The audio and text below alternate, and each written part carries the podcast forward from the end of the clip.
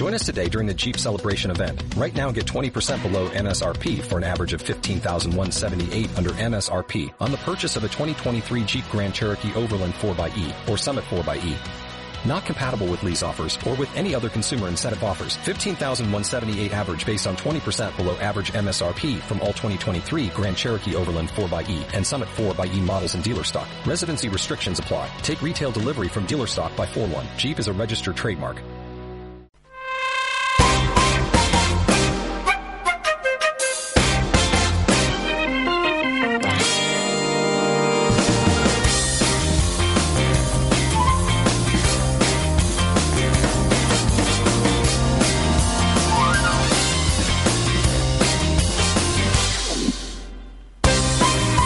Saludos desde la lata de maíz, grabando en la Academia del Arte de Madrid. Yo soy Dani García y esto es el podcast de béisbol de as.com y sportsmedinUSA.com. Ya se va terminando este 2015, pero no deja de ser interesante todo lo que nos depara el béisbol en el mundo. Estamos en pleno movimiento de fichajes en la Major League Baseball, lo vamos a repasar con Fernando Díaz. Y también tenemos ligas invernales por en medio, por eso hoy eh, nuestra sección didáctica con Ramiro Blasco va a ir por ahí para que emprendáis un poquito más de béisbol. Vamos a cerrar con algunas películas sobre béisbol para vuestro fin de semana, pero sobre todo vamos a empezar con la actualidad.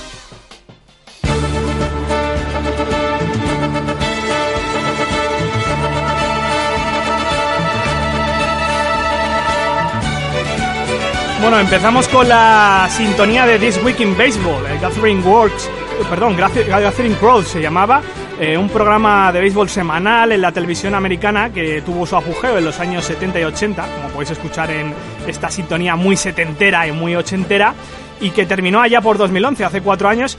De hecho, no estaría mal hablar de, este programa en, en, un episodio de La Lata de Maíz, en particular This Week in Baseball, así era esta sintonía.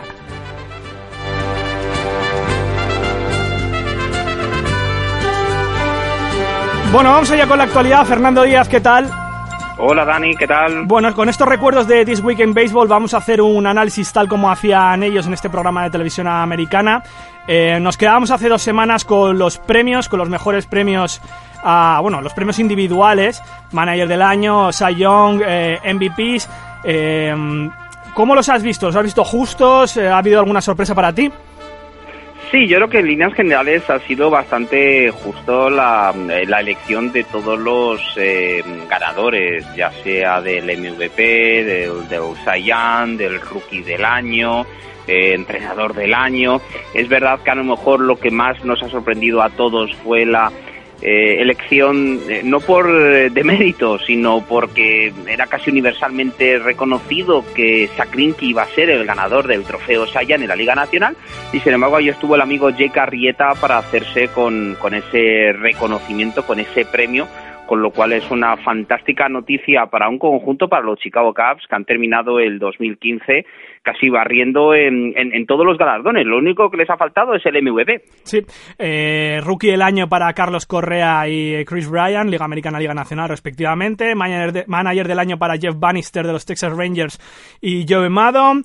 Sayon para Dallas Keuchel y eh, Jake Carrieta. Y MVPs para Josh Donaldson y Bryce Harper. Fernando, eh, ha habido votaciones un poquito más eh, estrechas o digamos cercanas, por ejemplo el MVP de la Liga Americana donde Mike Trout se queda segundo por eh, tercera vez y bueno, quizás también, no sé si sorprendente, pero sí que merecido y puede ser que cerrado la, elección de Jeff Bannister como manager del año en la Liga Americana. Mi pregunta es, y sobre todo para los más novatos, ¿cómo se hacen estas votaciones y quién vota?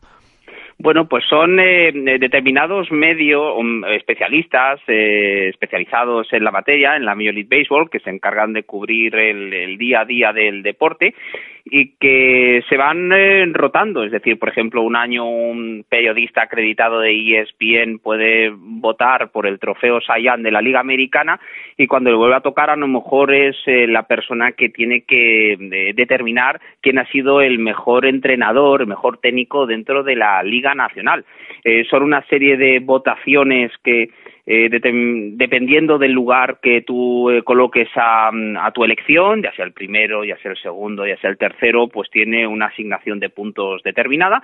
Y por supuesto lo que es garantía de éxito es eh, o bien barrer como ha ocurrido en el caso de, de Bryce Harper en lo que ha sido el, en la primera posición en las, en las papeletas, en las votaciones, o tener el mayor número posible de, de, primeras elecciones, ser el, jugador favorito o el eh, técnico favorito para esos periodistas especializados a la hora de hacerte con ese reconocimiento.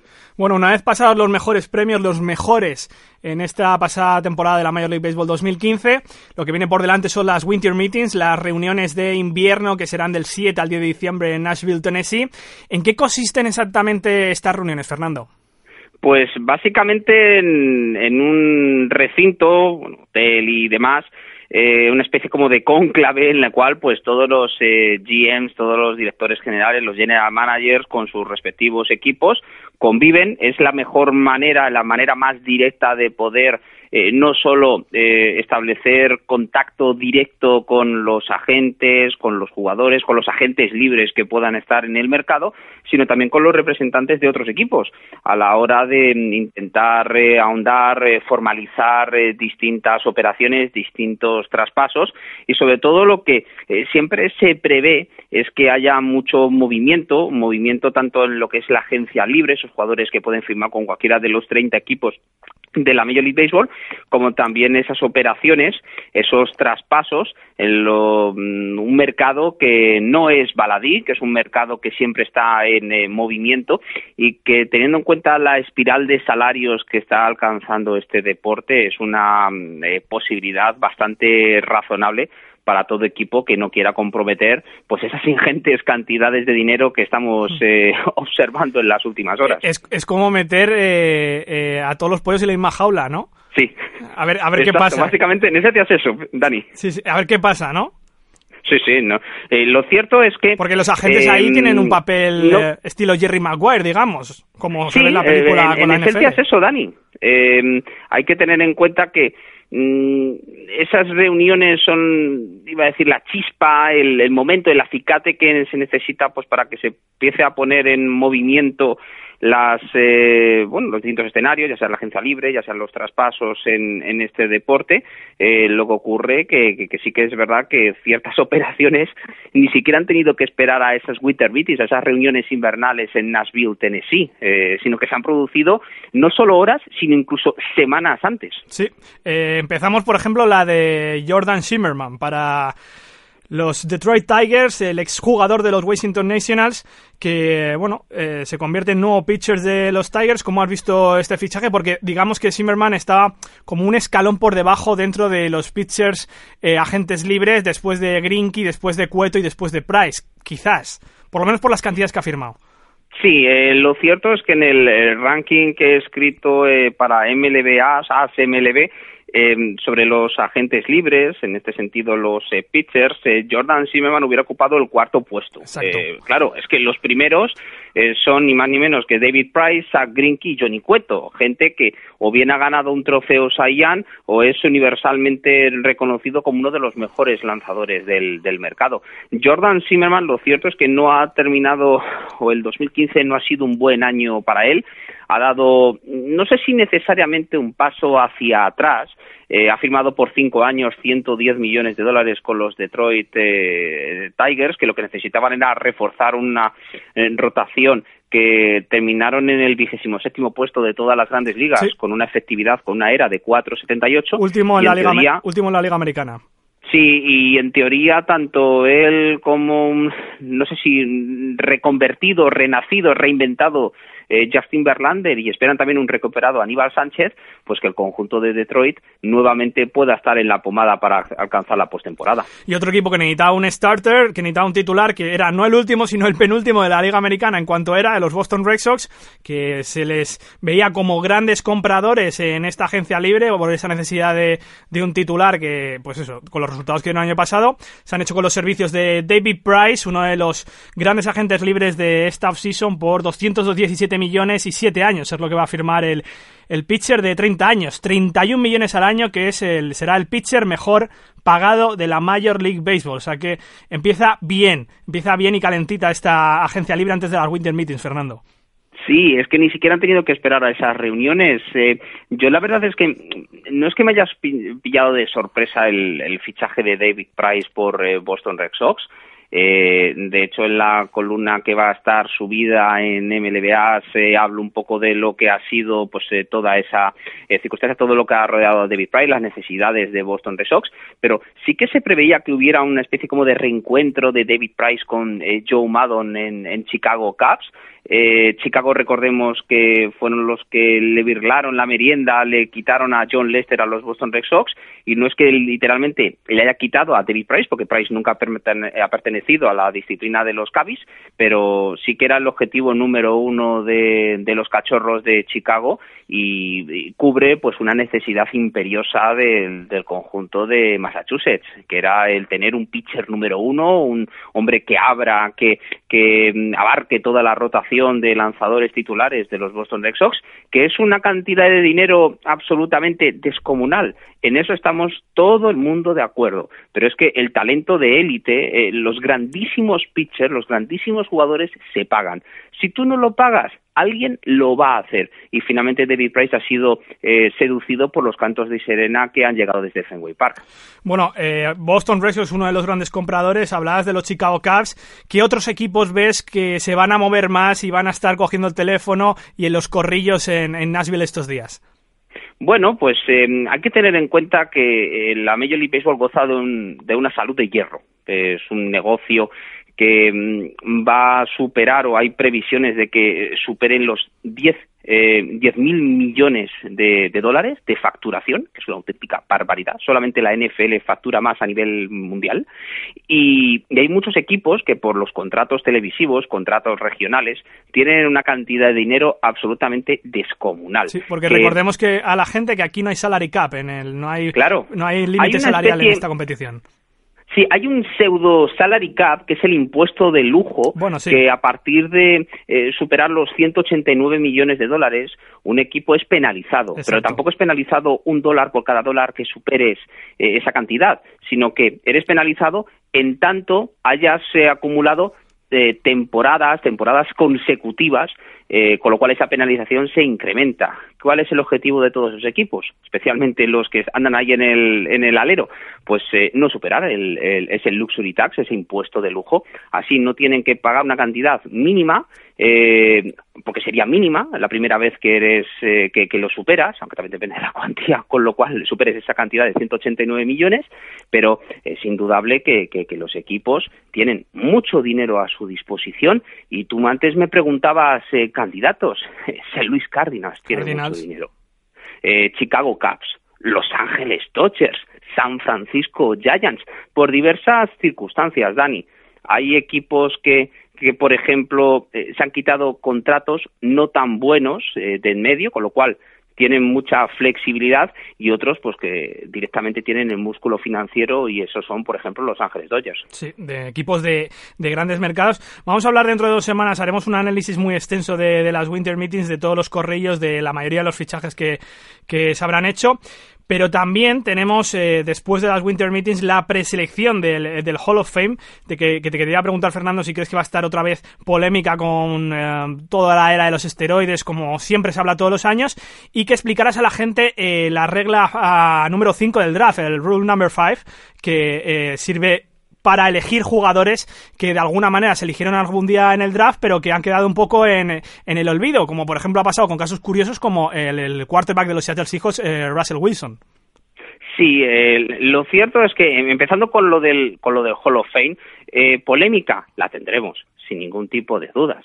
Em, la clave está en eh, cómo se comportan, si por ejemplo ese pensamiento que pueda ir evolucionando eh, por parte de los eh, medios especializados, que es eh, aquellas personas que son elegibles, si se puede utilizar el término, para votar a los nuevos inquilinos del Salón de la Fama, no solo tienen que pertenecer a la Asociación de Escritores de Béisbol de América durante diez años consecutivos, sino que, por supuesto, estar en, el candelero, es decir, estar cubriendo el deporte. De nada te sirve que hayas cubierto, por ejemplo, la Major League Baseball entre 1981 y 1991.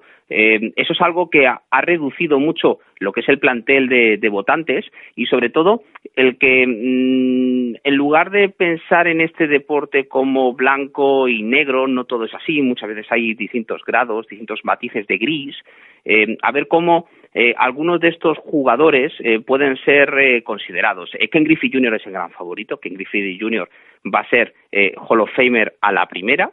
Lo que está muy claro es que, mm, desgraciadamente, no va a ser de forma unánime. No lo han sido otros grandísimos jugadores en el pasado y no creo que vaya a ser el caso de Ken Griffey Jr., pero eh, la clave está en esos votantes, cómo se comportan, cómo valoran a gente como Mike Piazza, a Jet Badwell, que son los que están más próximos al 75% necesario de los eh, votos que tienen que estar para o que tienes que, pescar para poder entrar en el eh, salón de la fama. Y no tanto son estos jugadores sino cómo se comportan con gente como Barry Bonds como Roger Clemens que son las vacas sagradas de esa desgraciadamente conocida como era de los esteroides. A ver si algún día tratamos esto, porque lo prometí desde que empezamos la data de maíz, que queríamos tratar este tema con rigurosidad, ante todo, con poca frivolidad y analizando todas las vertientes, todas las aristas, porque es un tema, es un tema complicado, no se puede, yo creo que no se puede simplificar, eh, tiene, tiene muchas cosas que analizar y es muy fácil acusar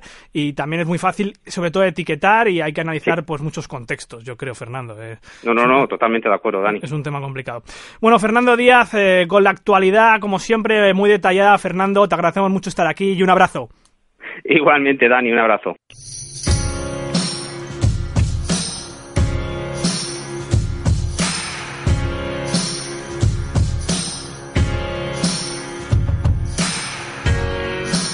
Bueno, suena Macklemore con el My Oh My, eh, una canción de los recuerdos de Macklemore de los Mariners de 1995. Eh, pero sobre todo la letra destapa mucha esencia de lo que es este deporte de la pelota eh, que tratamos con eh, pureza y compasión con la que suele desprender.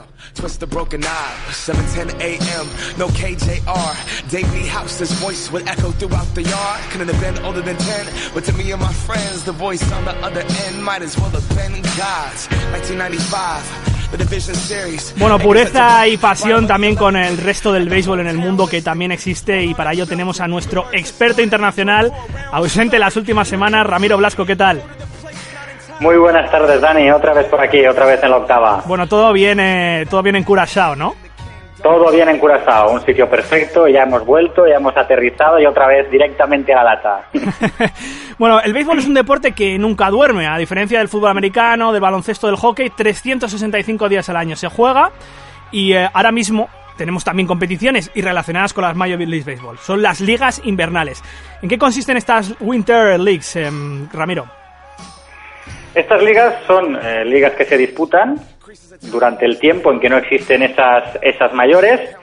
Normalmente nos referimos a las cuatro fundamentales, que son las, de los, las que integran la Confederación de Béisbol Profesional del Caribe, esto es la Liga Puertorriqueña Roberto Clemente, la de la República Dominicana, la de Venezuela o la Liga Mexicana del Pacífico. Van desde octubre hasta diciembre. Luego, en el mes de enero, se juegan los playoffs y luego, en el mes de febrero, juegan las, las famosas series del Caribe, que disputan estos campeones y además el, el, campeón cubano, el cual participa desde el 2014, dejó de participar cuando desapareció el béisbol profesional en la isla en 1960, volvió pues hace nada, pero es que pues justo en la segunda participación, en 2015, ganó con, con Pinar eh, del Río. De hecho, bueno, se quiere que Cuba vuelva a formar parte de esa confederación de béisbol profesional del Caribe e incluso pues este año para las ligas invernales se desbloqueó que los jugadores cubanos pudiesen eh, jugar en esas ligas invernales con la excepción evidentemente de Puerto Rico por su especial régimen y porque pues, de facto es un, un territorio americano. Eh, tienen de cuatro, en el caso puertorriqueño, ya que bueno, desaparecieron los, los senadores de San Juan, a ocho equipos en el caso de los eh, de, Venezuela y de la Liga Mexicana del Pacífico. Bueno, piano piano, ¿no? Digamos que los cubanos poco a poco irán entrando en esta dinámica eh, de en torno a la Major League Baseball, en torno a estas competiciones, pero también hay ligas en Estados Unidos, hay ligas invernales en Estados Unidos, que supongo que también un poco relacionado con el clima, porque a estas alturas no vas a montar una liga en, en Ohio. Efectivamente. Eh, tenemos la, famosa Liga de, Otoño de Arizona, una liga que además está muy bien vista por las, por las mayores, porque Eh, todos los jugadores, hay seis equipos, todos juegan en Arizona, y cada equipo está vinculado a cinco equipos, a cinco franquicias de las mayores, que les proveen de jugadores, siete cada, cada organización. Son jugadores, evidentemente, eh, son de, ligas menores, AAA, AA, y estos forman esos rosters de 35, pero es que además también les provee de, cuerpo técnico, además de mm, managers, coaches, trainers, absolutamente de todo, con lo cual está muy bien vista y aunque en un principio pues parece que esté en un, en un escalón más bajo, lo cierto es que a la, a la liga de otoño de Arizona envían todos los equipos sus, sus prospectos. De hecho, el, nació en el 1992 y desde entonces el 58% de jugadores que han participado en estas ligas han llegado a las mayores, bueno, y, y 15 eh, MVPs, jugadores como Derek Jeter, Dustin Pedroia, Mike Piazza, Albert Pujols, Jimmy Rollins, Bryce Harper y un, y un largo etcétera. Además también está la australiana, una, una liga que, que demuestra el poder que tiene la, la MLB porque además está considerada una, una liga de invierno, aunque se dispute realmente en verano, ¿no? En el, en el continente austral. Y además, eh, unas ligas que tienen bastante pujanza, que no son muy conocidas, pero que se está desarrollando muchísimo el béisbol en esos países, que son la de los eh, países que integran la Asociación Latinoamericana de Béisbol Profesional. Es eh, la Liga de Panamá, la Liga de Nicaragua, la Liga de Colombia y México, en cuanto también a, la Liga Veracruzana, porque además de esa Liga del Pacífico, que integran ocho equipos que están en la costa del Pacífico, cuatro equipos de Veracruz y, dos de Chiapas integran esta liga. vemos que realmente, teniendo en cuenta también la Liga Mexicana de Béisbol, de la que hablamos en su día, la estructura del, béisbol en, México es realmente importante. Que eso es donde iba, digo, em, ¿tiene algún eh, servicio esta liga? Es decir, ¿sirve para algo? Pero me estás dejando claro que sí que hay jugadores que han acabado llegando a las ligas mayores. Es decir, ¿qué tipo de jugadores están enviando eh, allí eh, las ligas mayores y qué tipo de entrenamiento le quieren dar? ¿Qué tipo de formación? dejando de lado lo que es la, Arizona Fall League, una liga en la que pues, está absolutamente organizada por, por, los, por las mayores, una liga en que se le envía a cada jugador y lo de menos son los resultados, sino eh, lo importante es la formación que ese jugador tendrá, cómo jugará, eh, se le busca incluso a jugadores que se les quiere adaptar a determinadas posiciones, por eso está también vista, ¿no? por, las, por las franquicias de las mayores. Las cuatro ligas de la Confederación, la verdad es que la, situación en ese sentido es bastante diferente. Eh, hasta el 77 que, que no existía la agencia libre, y los sueldos evidentemente eran bastante más bajos de lo que son ahora, iban los jugadores a estas ligas porque además les suponía un sobresueldo y tenían pues, pues, muchísimo, muchísimo prestigio. Hasta, hasta el 98 ninguna franquicia podía prohibir a sus jugadores que acudiesen a las invernales, pero a partir de, ese año se elaboraron los, el llamado acuerdo invernal. Bueno, acuerdo invernal que es un, auténtico eufemismo porque es una ordenanza por parte de la, de la MLB que se impone a, la, a la Confederación. Eh, evidentemente, pues, y, también tiene razón en ello, ¿no? La, MLB considera que es la que paga y como es la que paga, pues tiene que preservar sus derechos. A esta liga eh, nunca va a enviar a los mejores jugadores, a sus figuras. Pero es que además existe, eh, en, virtud de este acuerdo invernal, la MLB publica lo que se llama la lista de jugadores en situación de fatiga extrema. Sí, es lo que te iba a decir, las cláusulas. Efectivamente. Entonces aquí eh, bloquea a, lanzadores, sobre todo a lanzadores, porque sabemos que la MLB no quiere que sus lanzadores eh, hagan absolutamente nada en, vacaciones, ¿no? Porque evidentemente el, el, lanzador es un recurso totalmente finito, o sea, no son ilimitados los lanzamientos que puede hacer un jugador. Entonces, bloquea a lanzadores y jugadores de posición que han alcanzado un número determinado de intervenciones o turnos de bateo o entradas en el caso de los, de los catchers, con lo que los que más han jugado tampoco pueden ir. Son requisitos diferentes según se trate de jugadores incluidos en el roster de 40 o no estén en el roster de 40. Claro, evidentemente eh, estamos hablando de, en muchos casos de jugadores que, vale, están en el roster de 40, aunque no estén en el de 25.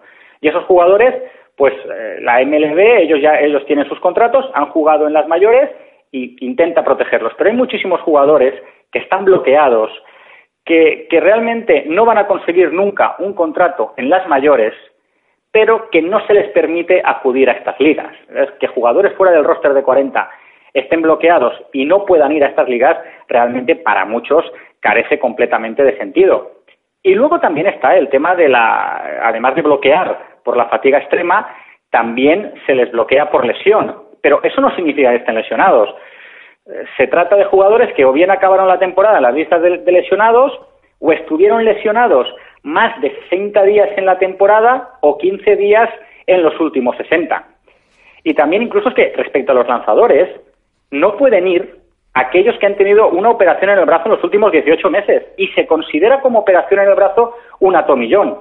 Entonces, claro, eh, están muy limitados. De hecho, este año en el, en el listado eh, habían 253 eh, jugadores bloqueados, de ellos 109 eran dominicanos y 77 venezolanos, ¿no? Con lo aquello de que de que pues el mito ese que existe, ¿no? Que las ligas invernales sirven para que los jugadores puedan acudir a su tierra, estar con su gente, pues realmente es, un mito, ¿no? La, MLB no permite que, se produzcan estas circunstancias. ¿Qué impacto tienen eh, estas ligas en cada uno de los territorios donde se juega? Porque yo sí que he visto partidos de la Liga Dominicana y los estadios, bueno, realmente en República Dominicana todos los partidos de béisbol son una fiesta, ¿no? Porque la gente va a comer, va a beber, va a cantar, va a bailar, eh, pero ¿qué impacto tienen en cada uno de los territorios? Por ejemplo, ¿qué impacto tiene en Arizona? Todos sabemos que obviamente estas ligas invernales no aparecen en los medios de comunicación en Estados Unidos estos días, ni mucho menos ni en primera, ni en segunda, ni en tercera fila, pero sí de qué manera que impacta en las regiones y qué impacta tanto en los medios como en la población de, los países que no son Estados Unidos, de los caribeños.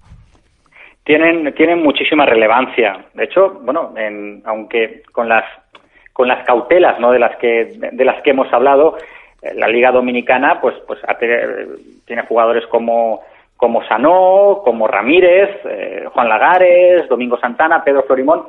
estamos hablando de jugadores, sí, bueno, me dirás que Juan Lagares está en los mundiales, ¿no? Pero eh, no son, eh, o son promesas, o son jugadores de, dijésemos, un poco de una segunda fila, o jugadores como, como Hanley Ramírez, que a lo que va es adaptarse, ¿no? A, a su, pues, a, las, a los nuevos solicitudes que tiene de los Red Sox a, recuperarse de su lesión, hacer como esa pequeña pretemporada, ¿no? O, el caso de Miguel Sanó, que jugó solo 80 partidos, también entra en su caso, bueno, que es de San Pedro de Macorís, una ciudad que algún día va a merecer un, un programa entero de la, de la lata de maíz, ¿no? Por el, significado que tiene para el béisbol pero la repercusión es, es muy importante. En, en, la República Dominicana el béisbol es, bueno, lo sabemos, es fundamental y además, eh, en este caso, estas ligas pues, pues tienen esa, esa relevancia. Es verdad que también se ha hablado mucho de la situación en, en Puerto Rico, de, mm, de esa a lo mejor en la desaparición de los senadores de San Juan.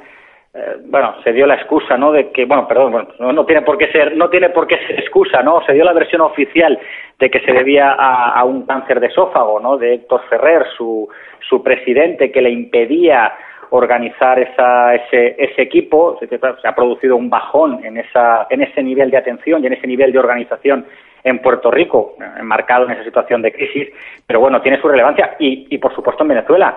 En Venezuela se pagan muy bien las, las ligas invernales.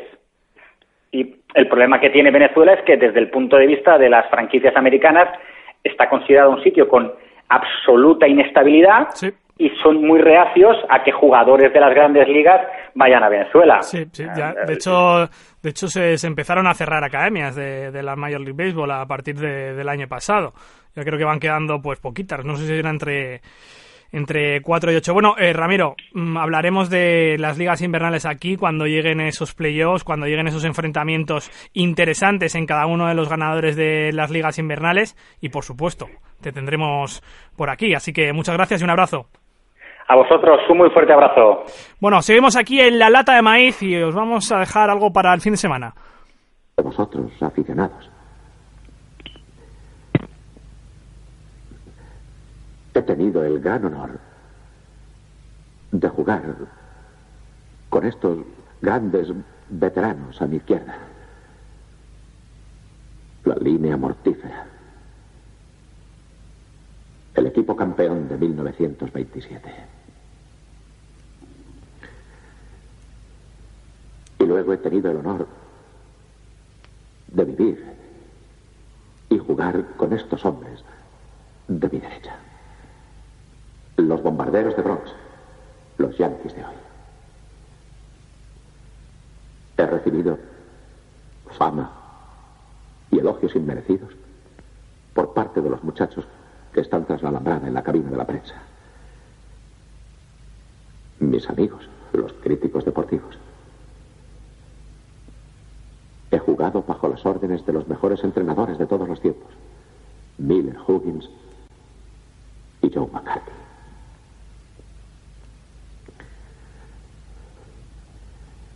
Tengo un padre y una madre que lucharon para darme salud y una sólida educación en mi juventud.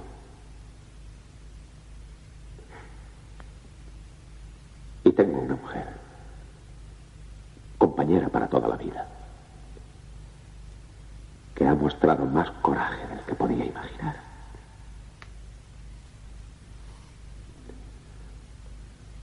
La gente acostumbra a decir que ha tenido malos comienzos. Pero hoy, hoy, yo considero el hombre más feliz en la faz de la tierra.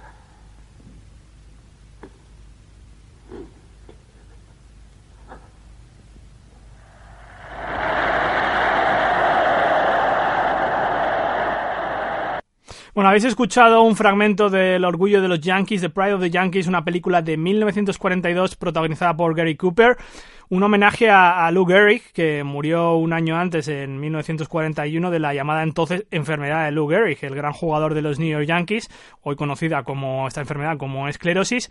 Esta la vais, podéis encontrar esta película en, YouTube, en inglés, y como ya sabéis, aquí hemos hablado de, varias películas ya, películas, muy buenas películas de béisbol, como Moneyball, 42, la, la peli de Jackie Robinson, Eight Men Out, la peli de los Black Sox, eh, pero de esta no que viene aquí, el mejor.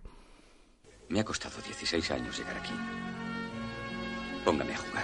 Cuando todo parece perdido, siempre existe una nueva oportunidad para alzarse con el triunfo. Una película sobre la esperanza, el amor y la fortaleza de un hombre. Yo no apostaría en contra mía. Ya he apostado en contra. Robert Redford es el mejor. Bueno, protagonizada por Robert Redford, el mejor ambientada en los años 30. Redford, que es eh, Roy Hobbs, eh, un rookie de 35 años que obtiene su última oportunidad para jugar al béisbol eh, en el más alto nivel con los New York Knights, un, equipo ficticio.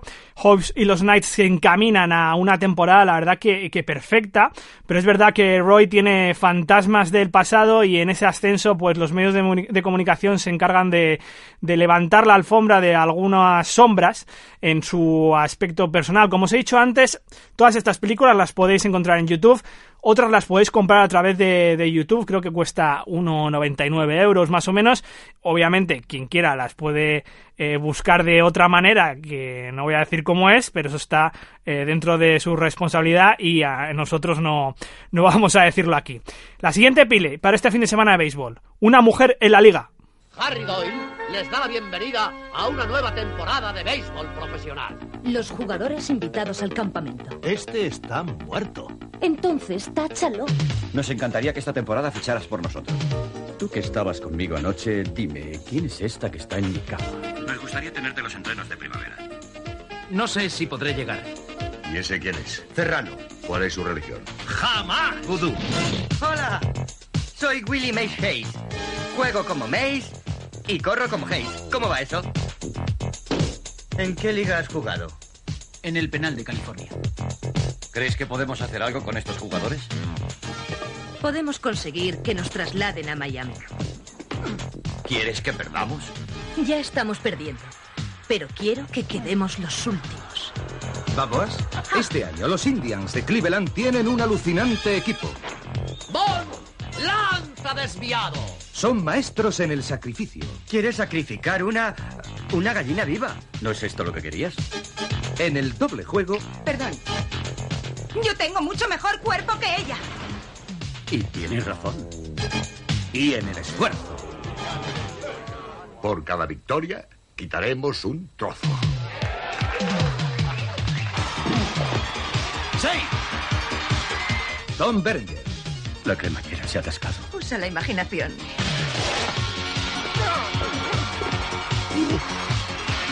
Charlie Sheen. Me encuentro ridículo con estas gafas. La vista es lo más importante, hijo. Pero son horrendas. Corbin Bersen y Bob Uecker. Heywood batea y la manda a Sudamérica.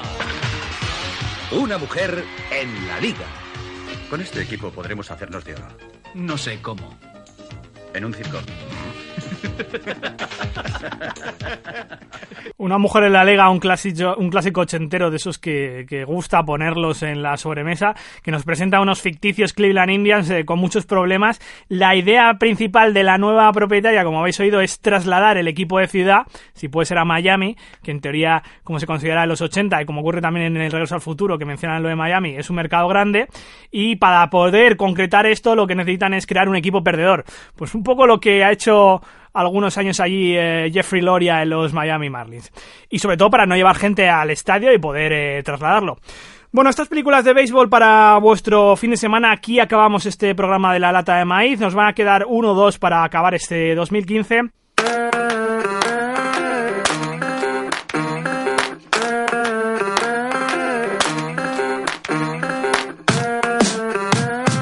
Bueno, eso, ya sabéis que como oyentes, como usuarios de sportmanusa.com que nos seguís, eh, podéis hablar sobre el programa con el hashtag lata de maíz para criticarnos, para alabarnos, para lo, para lo que queráis.